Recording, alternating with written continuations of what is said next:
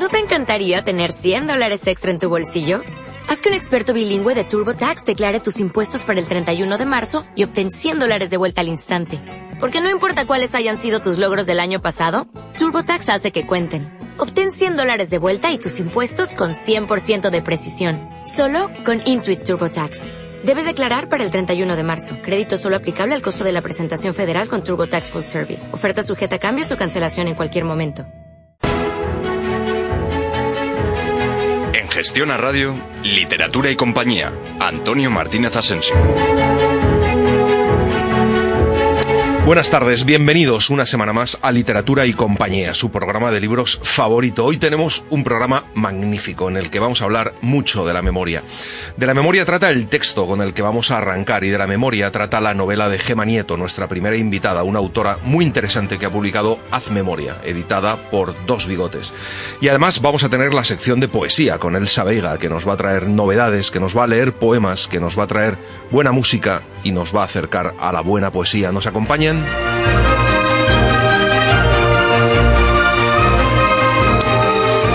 Bueno, y como les he dicho, quiero empezar leyendo un fragmento de la novela de Alex Chico, Un final para Benjamin Walter, editada por Candaya. Es una novela de ensayo ficción magnífica, clarificadora y clarividente. Creo que todos deberíamos leerla.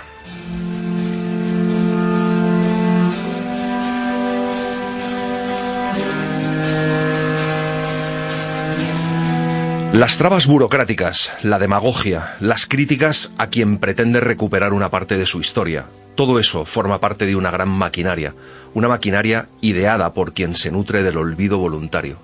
Gente anónima o personas demasiado conocidas, políticos, banqueros, deportistas, profesores, albañiles, una sociedad que no desea renunciar a su comodidad y nos inocula el veneno de la amnesia. Los mismos que juzgan la memoria como un lastre y los mismos que nos enseñan que para alcanzar el progreso es necesario que olvidemos muchas cosas. Y al final eso es lo que tenemos, una civilización que se construye gracias a las omisiones, a los descuidos premeditados, a las medias verdades. Cualquier cosa que pueda acabar generándonos desidia, apatía o absoluta indiferencia. Volvemos a la misma frase. Es preferible aparentar que no se sabe nada porque así nos ahorramos tener que dar explicaciones. En el fondo, todo responde a esto, a esconder experiencias o situaciones que sobrepasan nuestra capacidad de comprensión. Lo explica Sebald en su magnífico libro sobre la historia natural de la destrucción. El ser humano tiene una habilidad casi innata para olvidar lo que no quiere saber, para resistirse a aceptar lo que tiene o ha tenido delante. Es lo que Sebald llama los abismos de la historia. Si se mira dentro de ese abismo que se despliega ante nosotros, todo aparece mezclado y sentimos miedo y vértigo al observar su ilimitada profundidad. La memoria actúa muy selectivamente, omite cosas complejas y decisivas, retoca con cuidado las distintas imágenes que se han ido agolpando frente a nosotros, como el personaje de una película que se nos parece demasiado y al que mirarnos con familiaridad y desconfianza. Al final solo queda recurrir al silencio que impone el peor de los exilios, el que parte de fuera y se hace cada vez más fuerte a medida que avanza en nuestro propio interior. En el libro de Sebald se cita, se cita una parábola, la del hombre que afirma tener que contar cómo fue y a quienes sus oyentes dan muerte porque difunde un frío mortal. Cuando recuerdo esta historia pienso inmediatamente en Walter Benjamin, o en Imre Kertész, o en Primo Levi, y vuelvo a preguntarme, otra vez, hasta qué punto la literatura puede servirnos como medio para rectificar una vida pasada, cualquier vida pasada, incluida la nuestra. En la periferia brillante de una galaxia mediana, en medio de un mar oscuro, donde flota nuestro mundo, tú que vienes a rondarme como los nueve planetas, parece que cuando bailas llueven miles de cometas, tú que vienes a rondarme.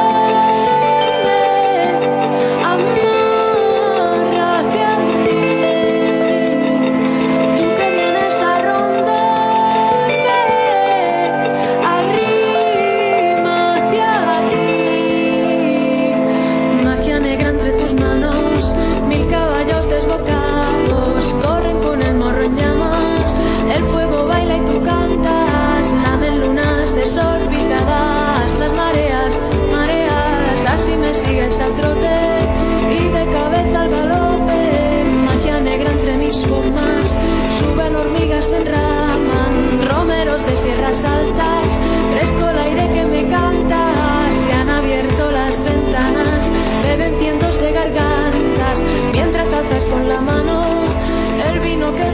bueno, ya tenemos sentada a la mesa de literatura y compañía Gema Nieto. Buenas tardes. Hola, buenas tardes. Bueno, para quien no lo sepa, nació en Madrid, es licenciada en Filología Hispánica y Teoría de la Literatura, literatura comparada por la Universidad Complutense. Actualmente trabaja en el mundo de la edición y colabora en revistas como Picara Magazine, Keller y Culturamas, escribiendo artículos sobre libros, cómics y videojuegos. Su primera novela, La Pertenencia, fue publicada por Caballo de Troya en 2016 y estuvo ya aquí para contárnoslo. Y ahora ha publicado Haz Memoria, eh, editada por Dos Bigotes.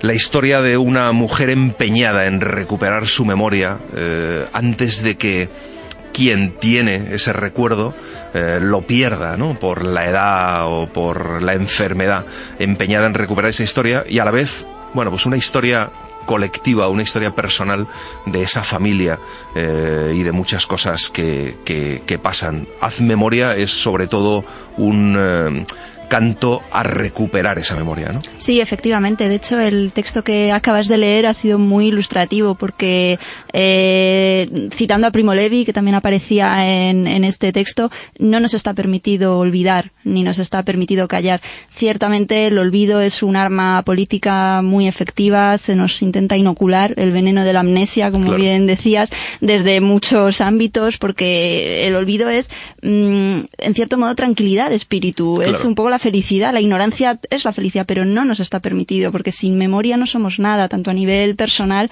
como político, social o comunitario. La memoria es lo que nos identifica como, como lo que somos y, y por eso eh, tenemos que construirnos a través de, a partir de esa memoria. Y esta es la historia de, de, esta mujer que, que, de repente necesita saber, necesita saber eh, qué ocurrió en esa casa. Y, y la casa, y, y, y, la novela prácticamente empieza así, o, o en el capítulo 1 empieza así. La casa es protagonista, ¿no? Dices, las, las casas trascienden la memoria. Su núcleo, cada una de sus piedras y sus granos de arena la conservan cuidadosamente, como quien alberga entre las manos a un pajarillo que acaba de desplomarse del nido. Las casas custodian su misterio y sus secretos blandamente, sin lanzas ni escudos, a través de cortinas de papel o cajas al alcance de quien quiera abrirlas la casa como protagonista. ¿no? Sí, yo tengo una obsesión bastante sí. personal con las casas. Creo que realmente son eh, templos de la memoria. Las casas creo que guardan muchas energías de quienes las habitaron y de quienes vivieron allí, tanto los secretos como las vivencias que tuvieron. Y sí que es verdad que creo que se quedan tanto en las casas como en los objetos impregnados de, de esas energías y muchas veces mirar esos objetos o analizarlos es caer en su pasado y en la historia que nos cuentan. Entonces, como bien dices, la, la protagonista, bueno, un, bueno sí, la, la heredera, sí, ¿no? De, de la, la, tercera generación sí. de la familia eh, acude a esa casa porque sabe que es el habitáculo donde va a encontrar eh, el regalo que quiere hacer a su a su tía enferma, claro. que es la que es la memoria. Eh, y es verdad que para eso, eh, bueno, pues va a la casa para recuperar unos cuadernos y cuenta un poco la historia de esa familia. Sí. Y esto que podría ser, o, bueno, pues una novela más o una, un novelón un poco al estilo Almudena Grande sobre la guerra civil, donde cuentas la historia familiar, eh, sin embargo no lo es. Es una novela en la que, por supuesto, cuentas la historia de la abuela, de la maravillosa la rusa, que ahora hablaremos, y de sus tres hijas, y de su hijo, y de Clara, y de muchas cosas que están, que están enterradas, pero el empeño no es tanto contar esa saga familiar, que podría ser, eh, y que por supuesto también está en esas historias, sino recuperar una serie de eh, momentos que también eh, han marcado esas vidas, ¿no? Sí, cotidianos. Es que escribir algo sobre la guerra civil o sobre una saga familiar es que era demasiado ambicioso. O sea, es, era un objetivo de los claro. que tenía, pero claro, es que es un tema tan profundo y tan ambicioso que, bueno, me daría para una, para, para 800 páginas más. Claro.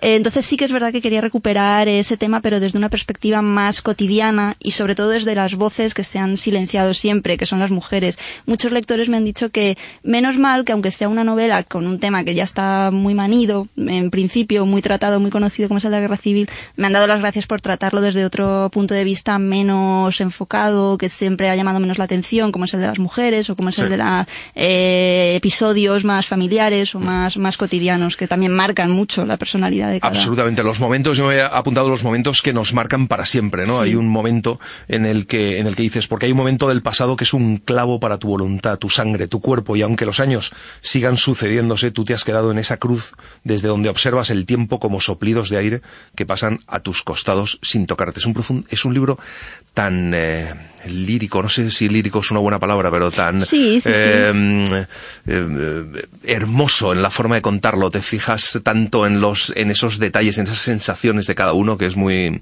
no sé, a mí eso, eso me ha gustado mucho. Em, las, las cosas que nos han marcado y el personaje, un personaje que es la rusa, que es un personaje maravilloso, que es la, que es la abuela. Pero también yo creo que es un acierto contar porque, eh, digamos, la rusa es la que vive la parte más esencial, ¿no? De la guerra, de, como la, la, la madre familia, pero la historia de sus hijos, de sus tres hijas y de su hijo, sin embargo, es eh, en una fase en la que siempre eh, la historia ha quedado más en silencio, que tal vez se conoce menos, ¿no? Y que debajo también de esa mujer tan poderosa, pues también esas historias, ¿no? Han estado más, más ocultas, ¿no? Y tú recuperas esos pequeños dramas o grandes, enormes dramas de esas tres mujeres, ¿no? Claro, hay que tener en cuenta que la matriarca, la rusa, es quien determina un poco con sus decisiones eh, todo lo que pasa en esa familia. Ella es un poco, no me gusta llamarla dictadora, porque mm. también ella es un poco eh, consecuencia de las circunstancias y no le queda como otro remedio. Actúa por instinto de supervivencia también y por proteger a sus hijas, aunque sus decisiones sean muchas veces erróneas o equivocadas, pero actúa creyendo que ella hace lo mejor para salvaguardar su seguridad y la de su familia.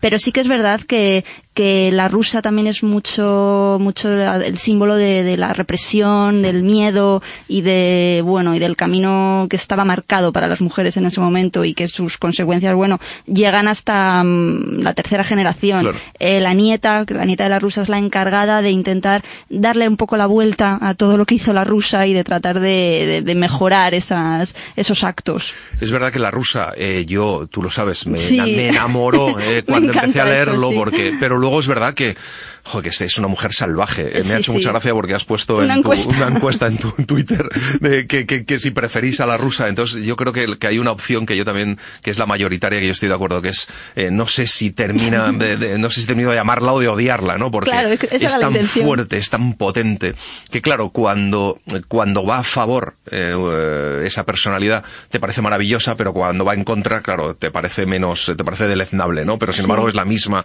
es la misma dureza, la misma piedra. Tiene las dos cosas. Es que yo me lo he pasado muy bien eh, diseñando este personaje porque quería hacer un personaje muy humano y que tanto que fuera muy cruel en muchos aspectos, pero muy valiente en otros y que pese a todo te cayera bien. Yo creo que a los lectores me está divirtiendo también mucho las reacciones que estoy recibiendo de los lectores porque van mucho en tu línea de no sé si la amo, la odio, me cae bien, me cae mal, en el fondo es una dictadora, es una perversa, pero qué valiente, qué audaz, no sé qué. Y, es despierta muchos sentimientos encontrados porque ella misma es una mujer eh, muy compleja, pero yo he de decir que en el fondo también me cae bien, ¿eh? Sí, es sí, una mujer eh, bueno, cuando, cuando la lean eh, lo verán, pero sí una mujer capaz de enfrentarse a un tipo que viene a su casa y de dispararle a los pies una escopeta y decirle cuidado que... Que sí, que, sí. es, muy Bernarda Alba, ¿no? es un modelo que tenía en mente. Pero hacia afuera también, o sea, no solo hacia adentro, sino es una mujer que hacia afuera eh, mantiene también, también esa dureza, ¿no? La infancia como, como, como piedra angular también, ¿no? Está un poco lo que nos sucede en la infancia, lo que les ha sucedido sobre todo a esas hijas de, y al hijo de, de la rusa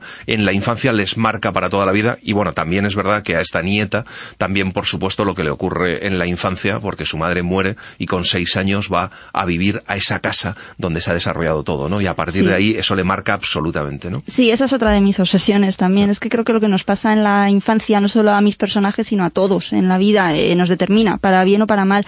Es la semilla. Eh, cuando somos la adolescencia y la infancia me parecen etapas fascinantes en el ser humano, porque realmente todo está ahí, todo arraiga ahí. Eh, los traumas, los miedos, también las seguridades, las habilidades de cada uno luego desarrollar, se desarrollarán, crecerán, menguarán, pero ya las semillas donde se echan. O sea, en esa edad es cuando todo lo que te pase es lo es vital para, para cómo, cómo se va a determinar luego tu personalidad.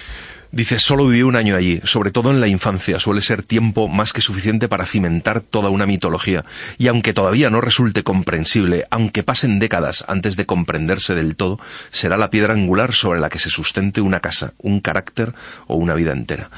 Está allí, se va a, a, vivir a esa casa hasta que sucede algo. Eh, luego es verdad que la novela, eh, yo no, no, no, quiero desvelar cosas, porque es verdad que es una novela eh, que aunque retrata, bueno, pues suceden cosas que, hay que descubrir, y hay que descubrirlas y vivir la emoción de descubrirlas, ¿no? Pero sucede algo esencial, sobre todo con el personaje de Clara, ¿no? Que es la hija de la que ha cuidado siempre la casa y que, bueno, y que tiene una relación con la hija, con la hija pequeña, ¿no? y, por eso es absolutamente, es detenida y, y eso les marca. Eh... Claro, marca, claro, hay muchas escenas que, como bien dices, para no hacer spoiler a nuestros lectores, mejor no, no comentar, que los descubran ellos mismos, pero sí, es verdad que, que Clara simboliza un estereotipo de mujer que no estaba bien visto entonces, o sea, simplemente por el hecho de llevar pantalones o de, o de irse, o de tener amigos chicos, o de intentar comportarse como ellos, ya era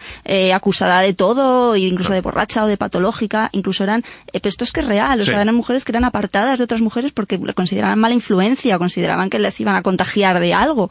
Entonces, eh, claro, era una época tan férrea y tan eh, fascista, pues que estaban eh, bajo la lupa siempre este tipo de, personas que se desligaban un poco de, la norma. Tiene una relación con, de amistad con la hermana pequeña y, bueno, la detención desencadena también una serie de de, de, caos. bueno, y que de alguna forma también eso es lo que le marca también a la hija pequeña para hacer lo que hace y para emprender el camino que emprende. Es verdad mm. que Clara también eh, eh, tiene una personalidad peculiar, no solo en su forma de vestir, no sino que es una mujer también más creativa, más abierta, más no hay una hay un diálogo, una cosa que de repente Clara habla con ellos y dice, "Juro que me asombra la profunda sabiduría que demuestran muchos a la hora de juzgar las vidas, los sentimientos y las ideas diferentes. Yo no sé nada de la justicia ni del amor, no sé nada de cómo la mente ni los instintos, pero ellos parecen saberlo todo, ¿no? Tiene esa mentalidad también abierta, ¿no? Mm. Que también es raro, ¿no? En ese, en ese momento, pero es verdad que es una mujer eh, absolutamente diferente. Es curioso los nombres, ¿no? Porque tal vez Clara es la única que tiene un nombre en esta novela. Sí, es la única, es un poco que la que se lo gana, ¿no? La que se ha ganado su nombre. A mí me, no me gusta poner nombres propios a mis personajes porque creo que tienen siempre una carga simbólica muy fuerte, todos los nombres. Entonces prefiero jugar siempre con los seudónimos o con los nombres genéricos, creo que también lo hace todo más, más sugerente. ¿no? Está la rusa y el marido de la rusa es el, zar, que está muy bien, muy bien traído. Está la mayor, ¿no? El falangista. Luego es verdad que está la jara, que la jara también eh, tiene algo más, tiene algo más de, matiz, ¿no? Y, y la pequeña, sí, estos sí, son, son, son nombres, salvo Clara que tiene, que tiene. Em, y luego hay una frase eh, que luego repites, es curioso, porque yo la subrayé cuando me la encontré en la novela y luego es verdad que en la edición, una vez que termina la novela, está ahí un poco remarcada, ¿no? Que es la memoria memoria está sentada en una esquina como un objeto nunca visto. Es una frase, una frase magnífica. la entresacaron, de hecho, los editores, eh, Alberto y Gonzalo, eh, los editores de Dos Bigotes, que les encantó también. Me la marcaron en, las, en el manuscrito original como frase a destacar al final porque les, creían que era el resumen perfecto del libro y, vamos, yo estuve de acuerdo, sí, sí. Sí, y es verdad que viene detrás de una descripción muy lírica, de, un poco de, de, la casa, de, de, lo que tiene que encontrar, de, y entonces, eh, bueno, la memoria está bien, esa imagen de la memoria como algo que está ahí y que tienes de alguna forma eh, que, recuperar, ¿no? Que encontrar también, ¿no? Que no es algo que siempre esté, ¿no? Sino que tienes que trabajar eh, para, la, para la memoria, ¿no? Em, y luego eh, está también, eh, bueno, es, es la, la, historia, la historia de este país. Eh, un poco la diferencia, eh, lo, que, lo que contamos en esta novela, lo que cuentas en esta novela también, es la historia del país, porque es verdad que es la historia de nuestro país, pero también la historia particular, ¿no? Quiero decir, al final hacer esa contraposición entre esas dos historias que al final van de la mano, pero también, bueno, pues es, es al final la historia particular de una familia, ¿no? Sí, sí, no, sí, por desgracia además es que somos todavía hijos de, de esa época, es que arrastramos tantas carencias y tantos hilos sueltos que no se han solucionado que, que bueno, es que, es que es un tema todavía inagotable, es que mucha gente dice, otra, otra vez la guerra civil y tal, bueno, es que la memoria histórica, bueno, pero es que no, no la hemos eh, cerrado, es que es un tema abierto, es que las heridas están completamente sin cicatrizar. Eh, entonces eh, yo quería también trascender un poco el plano individual en cuanto a la memoria, que es un tema que a mí me obsesiona, a un plano pues no universal, pero sí de, de traslado a lo que estamos viviendo ahora. De, pues eso es que está a la orden del día, de cómo muchos políticos se esfuerzan en, en hacer del olvido ley y en huir de, en lugar de arrancarles las sábanas a los fantasmas por temor a que las consecuencias serán peor si los enfrentan, pues eh, huir de ellos. Y es que es una solución que cuanto más eh, la vas dejando, el lodo va creciendo, va creciendo. Absolutamente. ¿Tú crees que nosotros hemos sido diferentes a otros países? Totalmente. totalmente, ¿no? Respecto a, Alemania, respecto a países que han, que han, han, sabido contar, ¿no? Por supuesto. Muchísimo mejor su, sí, su pasado. tristemente hemos tenido la historia que hemos tenido. Eh, fuimos el único país en el que ganó el fascismo y, y bueno, y 80 años después seguimos eh, en las mismas. es que es, es que es vital, es el blanqueamiento que hemos tenido y el, eh, la tolerancia que hay en este país al fascismo no, no se ve en ningún sitio. ¿Has tenido la tentación de contar, de ir un poco más allá, eh, de, contar más allá esta saga, esta saga familiar? Porque es verdad que al final te has encontrado ahí con unos, unos mimbres, ¿no? Con la rusa, la historia de la rusa, que podrías haber, eh, eh podrías haber hecho una novela de 400 páginas sin, sin, ¿no? Puede ser, sí, sí, wow, sí, La verdad es que de la rusa se podría contar mucho y es verdad que me he quedado con las ganas de también de saber por qué fue así, por qué ha llegado a ser así. O sea, no le he dedicado tampoco, es verdad que me he centrado mucho en una etapa de su vida a partir de cuando se casa con el zar, de cuando ya forma su familia, pero es cierto que, que habría mucha enjundia en una segunda parte para seguir contando. Sí. Y sí, es verdad, te has basado un poco, o sea, en los hechos claves que condicionan un poco, eh, bueno, pues, eh, pues el final, ¿no? Y cómo llegan. Es, es una, es una, una novela que se lee eh, como, como historia, que es apasionante porque los personajes te, te, te, te, te, van te arrasan, pero también, como decía antes, es una novela eh, escrita eh, de una forma muy evocadora y, y, también tiene, tiene eso. A mí me, me, ha, me ha gustado mucho Haz Memoria y, y, y, bueno, yo desde aquí os animo, les animo a que, a que la lean, ¿no? Espero que, que, que sin, sin, sin desvelar eh, muchas cosas que pasan al final, pues os hayamos animado a, a a leer, a leer Haz Memoria. Bueno, Gema, muchísimas gracias por habernoslo, por habernoslo contado y nos veremos próximamente. Claro que sí, muchas gracias. De nous deux, amoureux, qui baillera le premier, qui se jettera le dernier à flot, qui boudra, qui sera le saoulé, qui effacera la craie du tableau, et qui croira encore tout ça vaut le coup, qui cherchera poux invisibles, qui de nous, amoureux, reprendra ses flèches pour les lancer sur une autre cible. La mer est calme, je la regarde. J'attends les remous les grandes lames les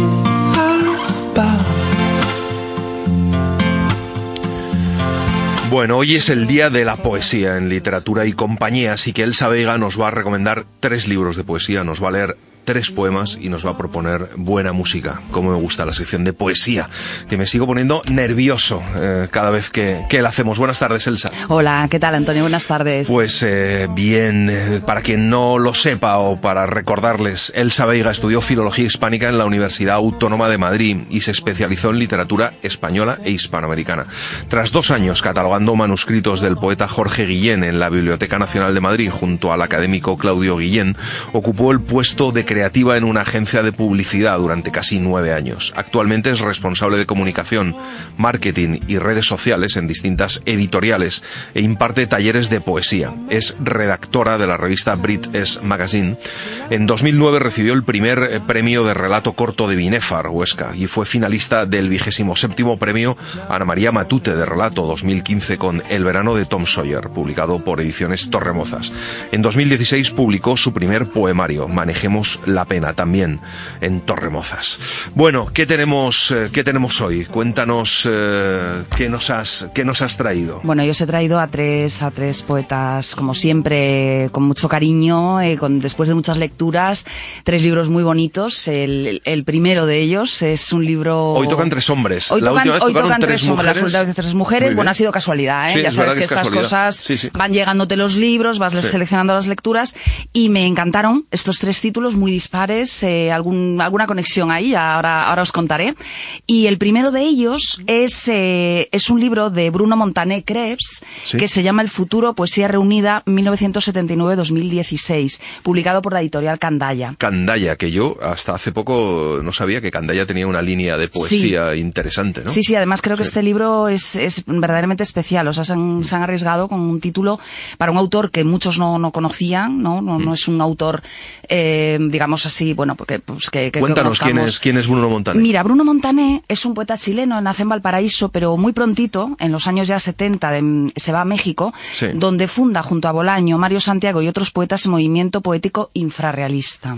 Qué interesante. Eh, muy interesante sí. porque además de aquí parte después la maravillosa novela Los detectives claro, salvajes de Bolaño. Claro, claro, y uno de esos poetas, sí, uno de esos poetas que deambulan por las calles es Bruno Montané, es Bruno ¿no? Montané. Porque bueno. y bueno, el movimiento infrarrealista como como todo movimiento poco de aquellos años, eh, al igual que movimiento beat eh, en los años 50 pretendía ir contra lo establecido en la poesía, los cánones y, y se arriesgaron, bueno, pues un tipo de poesía más esquemática, eh, con imágenes moníricas, un poco cerca cerca de, también de la de la vanguardia en aquellos años y, y ya en los primeros poemarios lo vemos. Aquí lo que vamos a encontrarnos en el libro de, de la poesía reunida de Bruno es precisamente todos sus libros, toda su poesía. Vamos a poder asistir a esa trayectoria que a mí me gusta. ¿no? A mí Sí. los libros de poesía reunida me encantan porque vas siguiendo los pasos Claro. de los poetas, de cómo van evolucionando, de su filosofía de vida, incluso la forma de ver el mundo.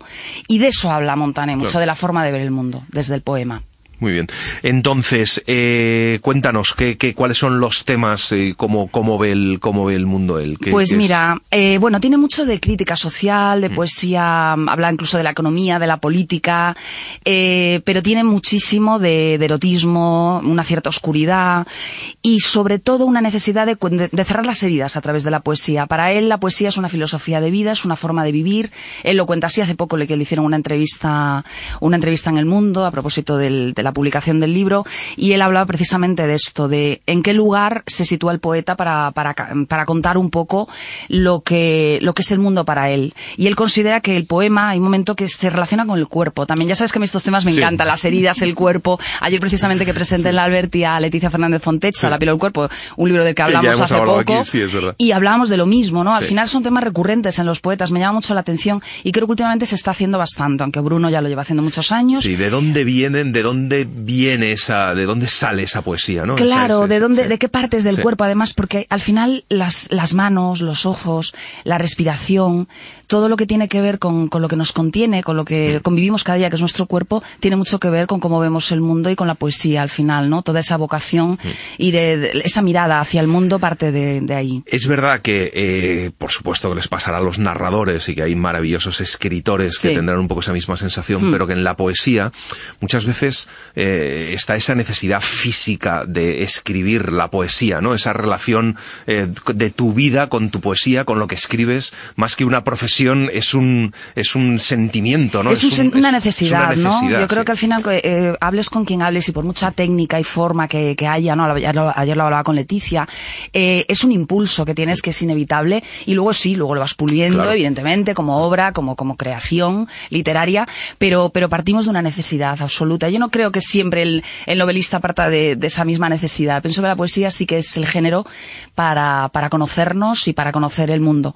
Y, y, por ejemplo, me gusta mucho este, este versito de, de Montané que dice, el verso respira y el poema es la máquina que elegimos para que el mundo reflexione. Para que el mundo Ah, reflexione. es- Me, me, me gustó mucho con la presentación Sí. eh, de, de- que, que comentábamos. eh, eh, La de Leticia, La ¿no? Leticia dijo eh, que por encima de la filosofía, digamos que lo que más le servía a ella para reflexionar era la poesía, por Sí. encima de la filosofía. Sí, que decía que era el hueso, Sí, el hueso de la era el filosofía. hueso de la ¿no? filosofía, me encantó pareció una esa imagen muy bonita porque además es verdad, ¿no? Que al final queremos sistematizar tanto las cosas, pensarlas tanto, razonarlas y muchas veces, pues no, mira, esto se queda en la piel, ¿no? Lo que habla ya de la piel, y es, es un poco al final lo que, lo que vemos en la poesía. Y Bruno lo hace muy bien porque además tiene unas imágenes, bueno, eh, mira, por ejemplo estos versos, la niña frente al espejo se peina lentamente como una luna entre los árboles. Tiene ese tipo Mm. de imágenes un poco oníricas, Sí. pero nos sitúa mucho en la realidad. Él habla de las ciudades que ha visitado, de los espacios, de la gente a la que ha amado. Hay mucho erotismo, como te comentaba. Y, y lo, que, lo que él intenta es que el mundo se comprenda y cambie nuestra posición en él tras la lectura de sus poemas, ¿no? Él quiere hacerlos, eh, que los hagamos nuestros, que habiten dentro de nosotros, que luego vamos a hablar de otro poeta que habla exactamente de lo, Mm. De lo mismo, mismo. y ha sido casualidad, Ya. ¿eh? No, no ha sido meditado. Pero me encanta cuando hay estas coincidencias. Eh, o sea, una forma como de meter en, en, la, en su propia poesía al, al, al lector, ¿no? Efectivamente, él quiere implicarlo constantemente, pero claro, al mismo tiempo hay un distanciamiento, porque tampoco es una poesía fácil, no siempre. Hoy os voy a leer uno que, por ejemplo, me encanta y que, que se comprende muy bien, habla del proceso de escritura y del poema, Hmm. que me gusta mucho, pero tiene otros más complejos, entonces no nos lo quiere poner fácil Ya. para que para que entendamos ese, ese mundo, cómo lo ve él, ¿no? De esa manera. Nos, lo, nos lo complica bastante formalmente. Porque otro de los temas es, es el, el- el- habla de cómo, de cómo crear los poemas, del Sí. proceso de escritura. Sí, él habla de, de cómo le llegan las ideas, cómo las desarrolla, un poco la materia poética con la que trabaja. Eh, por ejemplo, hay un poema que se llama El temblor de la solución y habla de que el poema no es del poeta a pesar de, de lo que éste cree, ¿no? Eh, que- no, no, es que el poema es de otros. Estás hablando de otros y en ese momento ya pertenece a los demás. Hay una frase de Bolaño que me encanta. eh, Bolaño habló de la poesía de Montaner Claro. y decía, está hecha de pinceladas suspendidas en el aire, de sangre suspendida en el aire. Y es verdad, parece que estamos viendo una acuarela. Estamos viendo las pinceladas de luz, de color, de vida de sangre, esa sangre, es verdad, hay un rojo, hay un rojo que está, además la portada es roja del Sí. libro, me llama la atención porque encaja mucho con Bruno y con ese cuerpo que sangra, que sufre, pero que también disfruta, disfruta de la vida y, y- y, bueno, en toda su plenitud, ¿no? Como- ¿Cómo ha evolucionado desde los primeros poemas? ¿Es más surrealista al principio? Sí, ¿Ahora mucho qué más tipo de formal, poesía hace? mucho más eh, difícil. Ahora es una poesía más cercana, cercana también a la madurez. eh, Ya. Me gusta esto, me recuerda un poco a cuando habíamos hablado de, de Alejandro Palomas y de esos eh, cuando cumple los 50 años y nos dedica ese precioso quiero.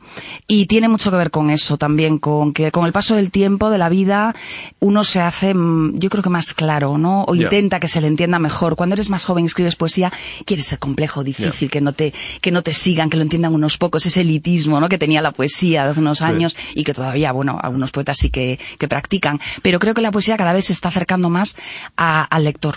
Yo cada, vez, yo cada vez estoy más convencida. Recitales que voy, a jams, y ves esto. Y en Bruno lo he visto, he visto esa evolución en el libro. Pues nada, ¿qué nos vas a leer ahora? Pues mira, os voy a leer este, este poema, que como te decía es, eh, ha sido de mis favoritos, y es del que he comentado precisamente el temblor de la solución, que acabo de deciros, y, y dice así. No lo sabemos, pero nos pasamos la vida entera frente al poema. Nos pasamos la vida intentando pensar qué dice el poema. Y de repente descubrimos que a pesar de nuestros esfuerzos, el poema siempre, siempre habla de otra cosa.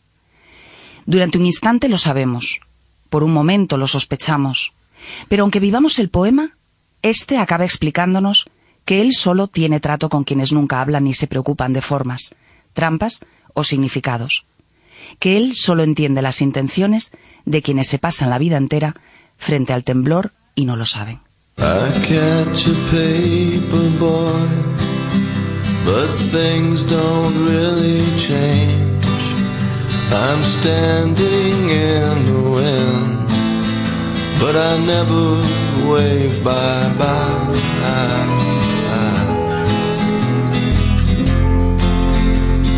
But I try, I try.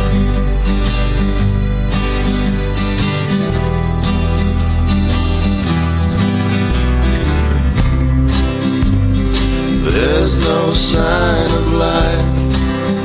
It's just the power to charm.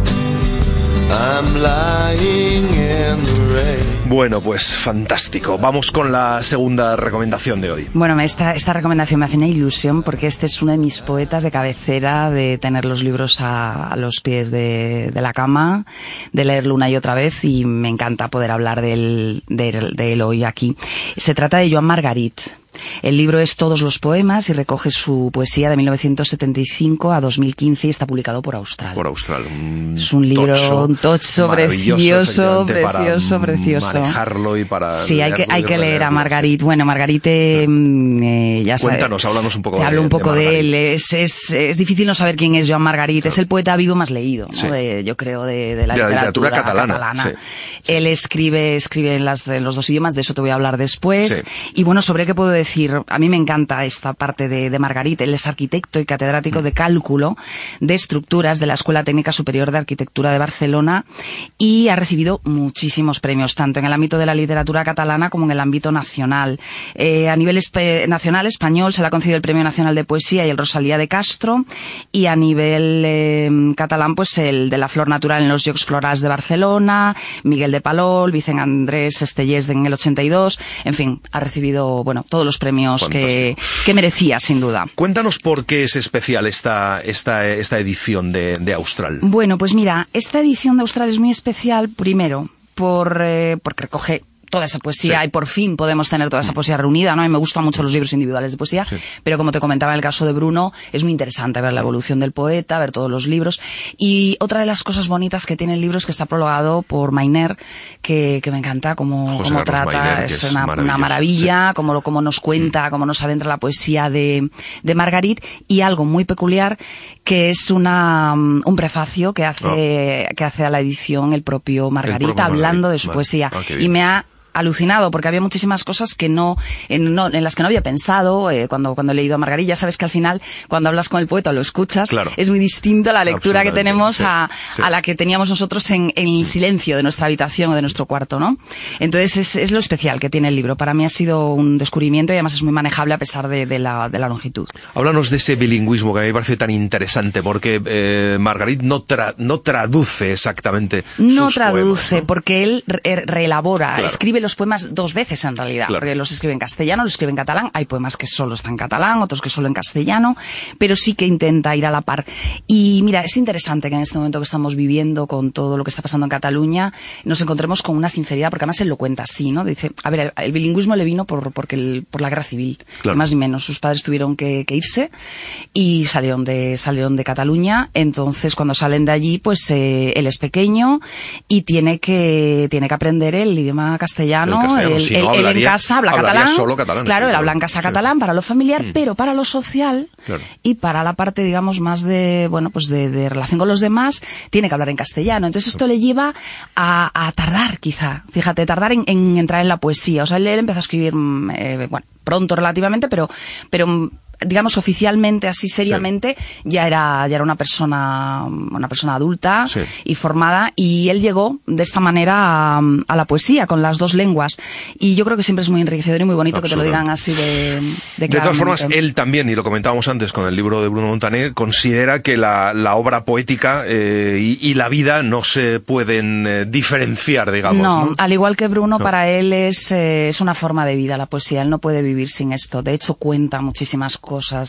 Ahora te hablo de los temas, o te, te lo voy Mm. sí. contando, ¿no? Porque él habla mucho de la guerra civil, habla de esas imágenes que él tiene de la infancia, de lo que recuerda, de lo que le han contado, de lo que ha leído. Habla mucho también de la política, Mm. de la sociedad, pero habla mucho del amor, habla de la muerte, de una de esa hija que pierde a la que dedica un libro.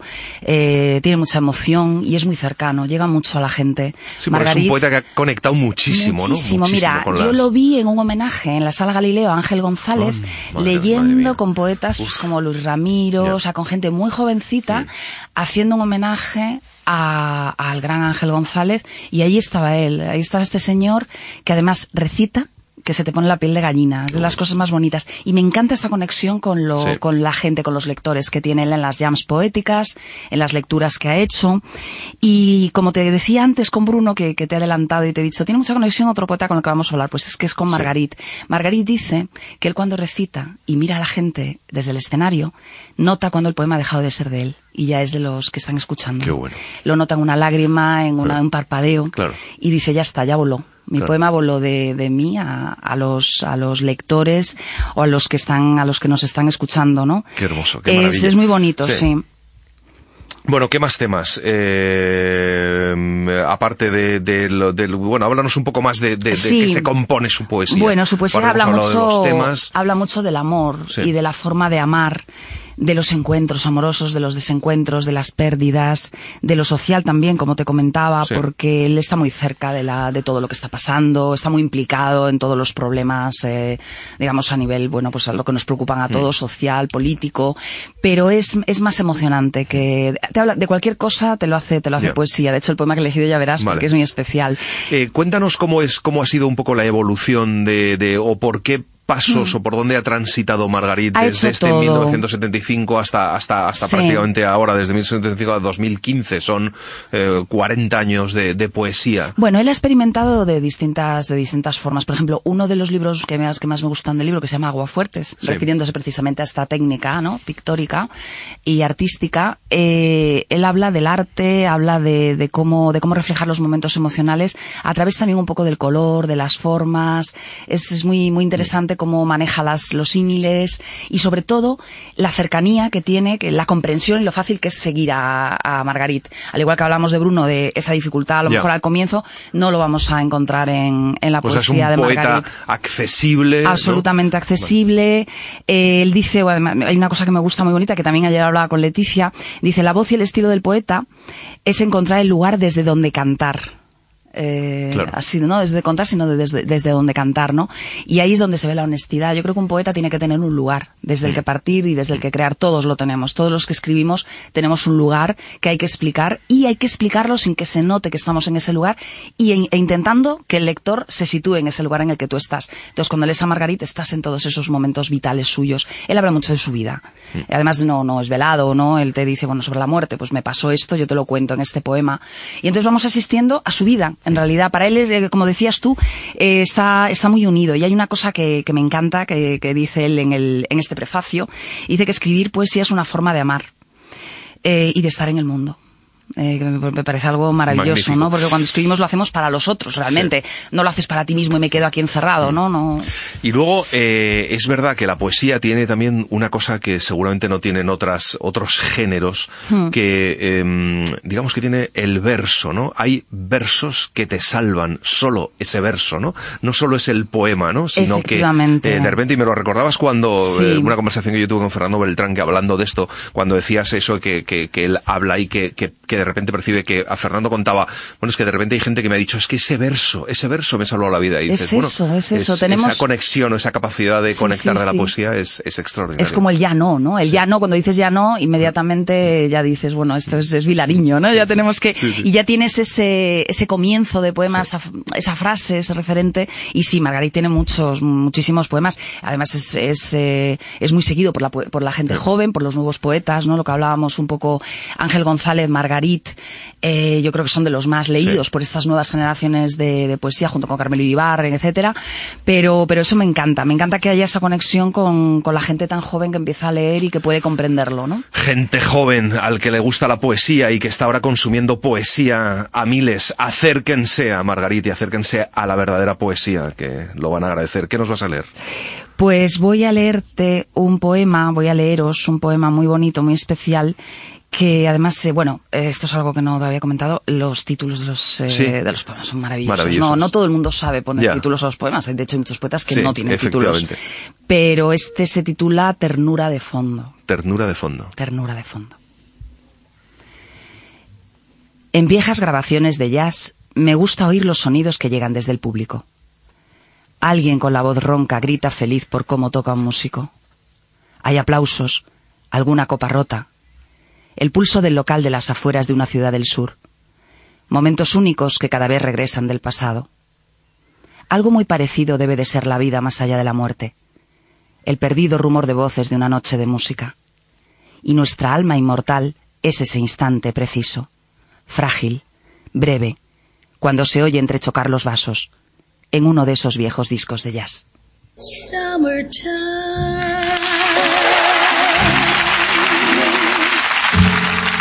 And the living is easy.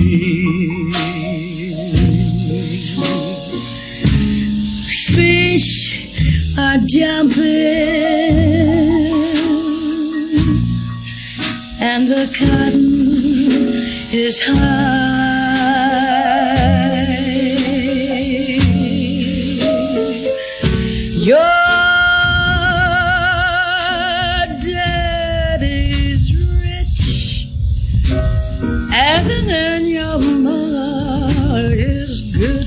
again.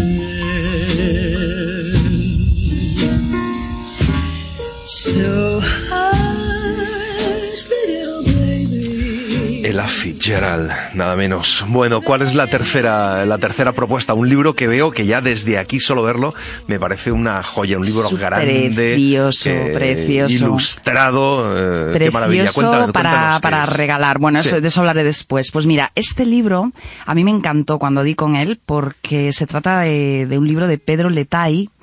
Eh, las cosas que no pueden ser ilustrado por eh, la estupenda Lidia Toga. Lidia Toga, sí. Es un libro que publica la, la Huerta Grande, que hace unos libros curiosísimos y, muy- y de lo más variado. Y cuando lo veo digo, pero qué preciosidad se han marcado. Una preciosidad. es un Precioso, libro es un libro para sí, regalar, eh, para, bueno, a mí me encantó, ya te digo, lo recomiendo muchísimo y además para los que quieran acercarse al aforismo, fíjate, porque hoy Ah. vamos a hablar del aforismo que no, hemos- no hemos tocado, Es verdad. no lo hemos tocado en ningún programa y me, me gusta mucho que sea con Pedro Letay. ¿Te quieres que te hable un poquito de Pedro? Hablan, cuéntanos quién es Pedro. Bueno, yo a Pedro lo conocí, eh, antes de, de hablaros un poco de él, lo conocí en el Café Libertad hace muchísimos años y fue la primera persona que me entrevistó en la radio. a mí, Anda. Antes de publicar incluso mi poemario. Qué bueno. Le tengo muchísimo cariño a Pedro, hace mucho que no lo veo, por cierto. Y él lleva un programa de, eh, de poesía en Radio Vallecas, es colaborador y bueno, tiene un programa muy bonito y tuve la suerte de poder estar allí con ellos, un programa fantástico. Él estaba justo en ese momento a punto de, estaba su mujer a punto de, de dar a luz y no pudo estar presente, me entrevistó a través del teléfono y bueno, fue muy, muy emocionante. Qué Así que nada, te lo quería contar. Muy bien. Y sobre él te cuento, él es, bueno, es muy jovencito, nació en el año 82, pero ha hecho un montón de cosas, es doctor en Derecho, ha publicado los libros de poemas El Gran Búfalo Americano, que fue Premio Nacional de Poesía Joven Miguel Hernández, y Todos los Aviones.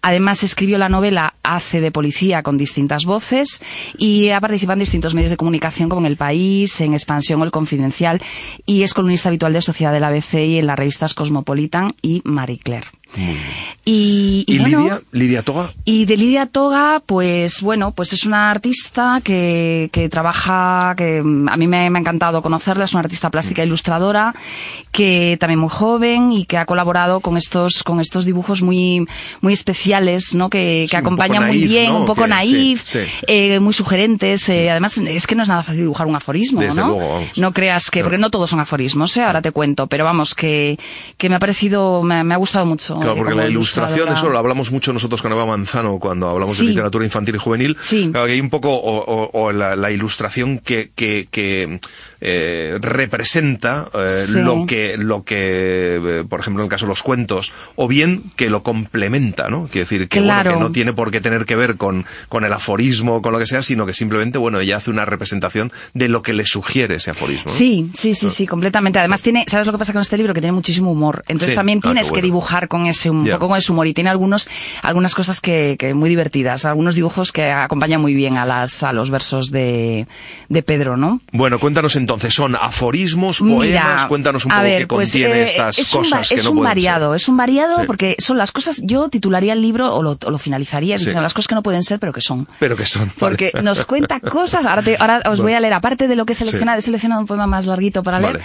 pero además quería leeros algunos aforismos sueltos porque es simpaticísimo, divertidísimo y va mucho por el humor. Eh, un humor negro a veces. Sí. Eh, hay, hay también poemas, eh, textos breves, reflexiones y habla un poco de todo. Habla mucho del amor, de la nostalgia. ¿Sabes a qué me recuerda un poco ¿A cuando lo leo? A Antonio Vega. No sé por qué.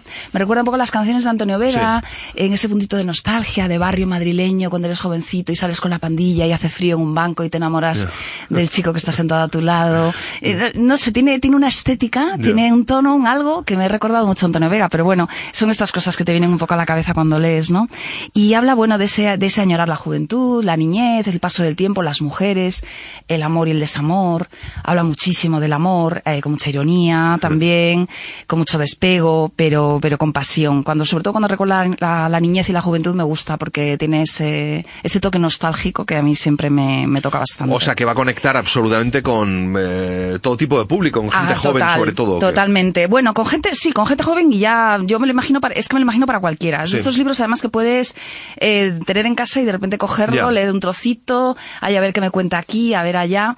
Y, Y bueno, y así que quería de- eh, leerte algunos de los aforismos porque Venga, es que es, que es digno de... de- Sí. Eh, por ejemplo, habla mucho de Internet, de las redes Sí. sociales, ¿no? Dice, antes de Internet, si te hacías cada mes cientos de fotos de tu cara, te metían en un psiquiátrico. Entonces, uno de los aforismos que me pareció. ¿sabes? Los más divertidos. Dice, otro, ¿por qué esa insensata emoción cuando tu maleta sale de las primeras en la cinta mecánica? De pronto es como si tuviéramos prisa o algo que hacer. Luego tiene otro que dice, uno nunca se enamora de alguien de su vagón, sino del tren contrario, del que pasa. Aquí ya, bueno, estamos en algo un sí. poquito más, eh, Sí, sí, sí. más nostálgico. El escritor escribe porque algo le arde dentro y el lector lee porque fuera de los libros hace mucho frío. La literatura arde, es todos los fuegos, es el fuego. Estoy de acuerdo. Cortázar, sí, ¿no? Cortázar, todos los fuegos, el fuego. Eh, sí, estoy de acuerdo que abriga, la literatura abriga. Sí, sí, sí, sí. Él, él es, bueno, él hablaba también, habla también de la escritura, de escribir, habla mucho de música, habla de jazz también. Mira que acabamos de escuchar a Ella Fitzgerald, es, eh, se nota que tiene, que tiene mucha sensibilidad con la música. Y, y bueno, pues es, eh, lo que, como te comentaba, para mí es un libro regalo, Sí. perfecto porque, mm, porque tiene mucho sentido del humor, porque tiene una ironía y una, y una belleza también cuando escribe los textos breves. Hay algunos que son un poco como cuentecillos, pequeños cuentecitos. Me gusta, me gusta mucho lo que, lo que nos cuenta aquí, que es un, como te digo, una recopilación de, de cantidad de textos de él, ¿no? De, mm, bueno, divididos en distintos, en distintas partes, eh, y lo que más me ha, me ha tocado y me ha- con lo que más me he reído, pero reído, reído, ¿eh? Sí. Que no es fácil reírse con un libro, ha sido con estos, con estos estupendos eh, aforismos. Eh, y el hecho de que, de que, de que, es- de que esté ilustrado no es muy habitual, ¿no? No, a mí me ha llamado la libros de atención. poesía ilustrados, Me- ¿no? Mira, me ha llamado la atención porque además sí que hay, a, a ver, sí que se hacen, se están haciendo cositas ahora. eh, las editoriales están aprovechando mucho este, este momento, ¿no? De, de poético con el momento de ilustración, porque, porque la gente a veces eh, cuando compra libros, ahora que tenemos ya, bueno, entre el ebook, Sí. audiolibros, etcétera, quieres libros bonitos para tener. Entonces, Mm. eh, merece la pena gastarte un poquito más de dinero y tener un libro en pastas duras como este, con, Sí, con sus ilustraciones. Y sí, sí que se hacen, pero es verdad que este es especial porque, por, incluso por la maquetación, por cómo está, pasamos por ejemplo de un aforismo a otro con unas flechitas que son, que están dibujadas también, y, y no todas las páginas están ilustradas, van alternando, y tiene mucho que ver casi como, como bueno, como, como un poco como poesía visual en Claro, algunos casos. claro. Ella sí que conecta muy bien, o sea, Lidia no hace simplemente, bueno, aquí tienes mi ilustración, y por otro lado está el aforismo o está el poema, sino que realmente se acerca, Claro. ha, ha profundizado y ha leído muy bien a Pedro para, para poder, eh, para poder ilustrarlo de esta manera. Algún día tendríamos que hablar de, de poesía para niños. Es verdad Ay, que porque esté sí. ilustrado no es un libro para niños, evidentemente. No, no, no, pero, también es verdad que eh, está muy bien eh, que eh, hacia la novela gráfica, hacia Sí. quiero decir que todo, que el adulto se Sí, acostumbre a sí. eh, la ilustración. Sí, a que no tenemos por qué exacto, asociarlo, no tenemos por qué asociarlo a lo infantil y es verdad que la mayoría de, es, es cierto, ¿no? La mayoría de la, de la poesía infantil está, está ilustrada, pero bueno, ya cada vez incluso te diría que menos y que se Mm. Ya. está ilustrando más la de los, eh, los libros de adultos, ¿eh? Que se estaba así poniendo, poniendo un poco de moda ya en los últimos años, ¿no? Y, y bueno, pues, eh, pues qué más decir de este libro, nada, que lo, lo recomiendo de verdad que muchísimo y, Pues y sin más os voy a leer este- el poema que nos el tenías poema, preparado, que es un claro, poco más largo. me apetece porque así veis un poco la diferencia de respecto a lo de a lo del aforismo. Pues a ver, cuando quieras. dentro de unos años eliminaremos el lenguaje porque todo será potencialmente molesto. Nos miraremos callados. Utilizaremos diapositivas. La verdad de la vida se advierte mejor antes de que amanezca, cuando miras por la ventana y vuelves a la cama. Los azulejos del baño se fijan en la memoria muy por encima de otras cosas. Hay conversaciones que nunca hemos tenido y que tú también recuerdas. Herir a alguien es un acto de voluntaria intimidad.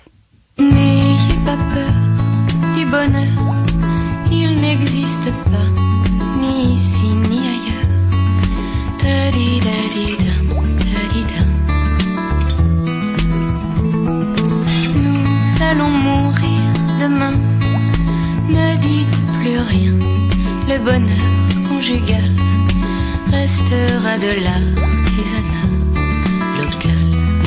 Laissez-vous aller le temps d'un baiser. Hmm, Je vais vous aimer.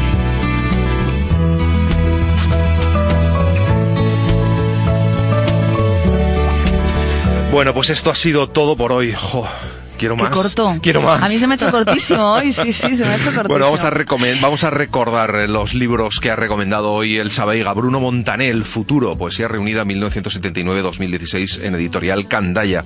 Joan Margarit, Todos los poemas 1975-2015 en Austral. Y Pedro Letay, eh, con ilustraciones de Lidia Toga, Las cosas que no pueden ser en editorial La Huerta Grande. Muchísimas gracias, Elsa. Gracias, Antonio. Hasta Una vez más. Nos vemos el que viene ya. Adiós. Thank you.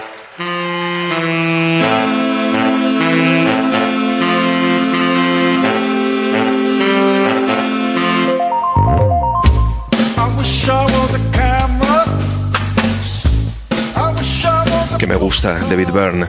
Nosotros hemos llegado al final de Literatura y Compañía. La semana que viene, más. Ya saben que tenemos correo electrónico y que nos encanta que nos escriban. Sigan escribiéndonos, recomendándonos cosas, pidiéndonos cosas. Literatura y FIA, arroba gestionaradio.com. Podrán escuchar el programa y el podcast del programa en la página de Gestiona Radio, www.gestionaradio.com y en el podcast del pro, en el, eh, perdón, que podrán escuchar también el podcast en nuestra cuenta de Facebook, Literatura y Compañía, y en nuestra cuenta de Twitter, arroba literatura y FIA. Tenemos un blog y una cuenta de Instagram. Nos van a encontrar seguro. Nos volvemos a encontrar aquí en Gestiona Radio el domingo a las 8 de la tarde. Gracias, hoy más que nunca, a Adrián Garófolo, que está a los mandos y que me cuida. Gracias a todos ustedes por estar ahí al otro lado. Gracias por leer. Hasta la semana que viene.